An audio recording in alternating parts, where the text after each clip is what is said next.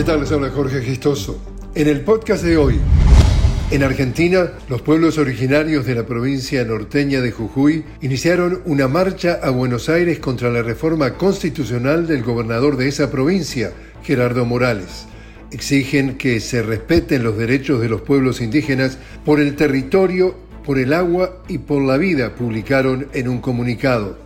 A través de la protesta, exigen a la Corte Suprema de Justicia de Argentina que se expida respecto de la inconstitucionalidad de la reforma que fue aprobada y sancionada el 20 de junio por las autoridades locales de Jujuy y al Congreso de la Nación la intervención a la provincia y que realice y sancione la ley de propiedad comunitaria. El 31 de julio, en la entrada a la provincia de Buenos Aires, tienen previsto un encuentro con los pueblos indígenas del sur y el 1 de agosto realizarán actividades por el Día de la Pachamama, con un acampe en la Corte Suprema y el Congreso de la Nación en pleno centro de Buenos Aires.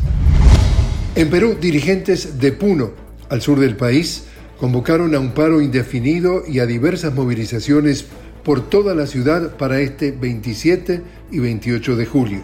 Además, se han confirmado otras manifestaciones en contra de Dina Boluarte en Arequipa, Cusco, Junín y Tacna.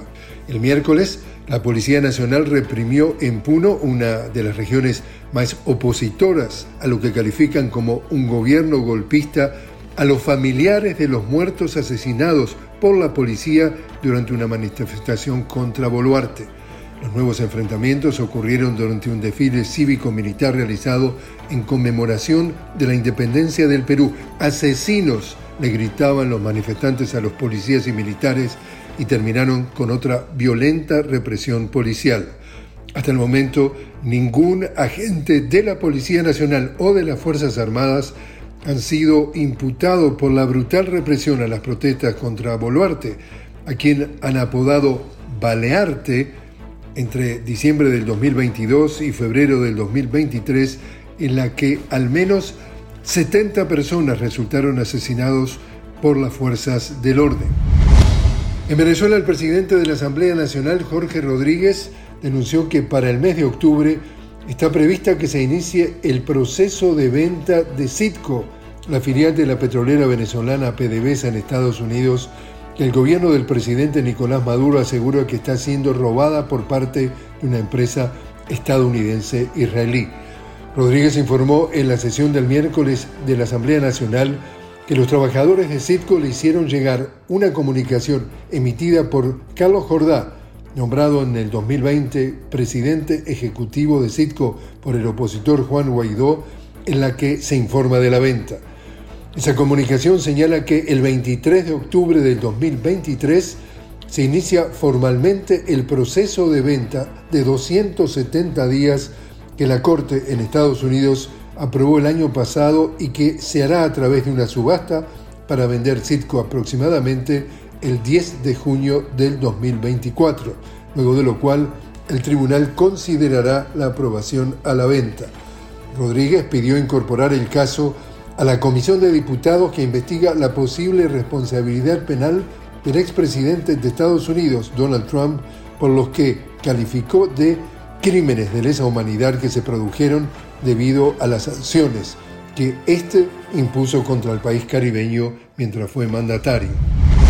En Rusia comienza hoy la segunda cumbre del Foro Económico y Humanitario Rusia-África en San Petersburgo.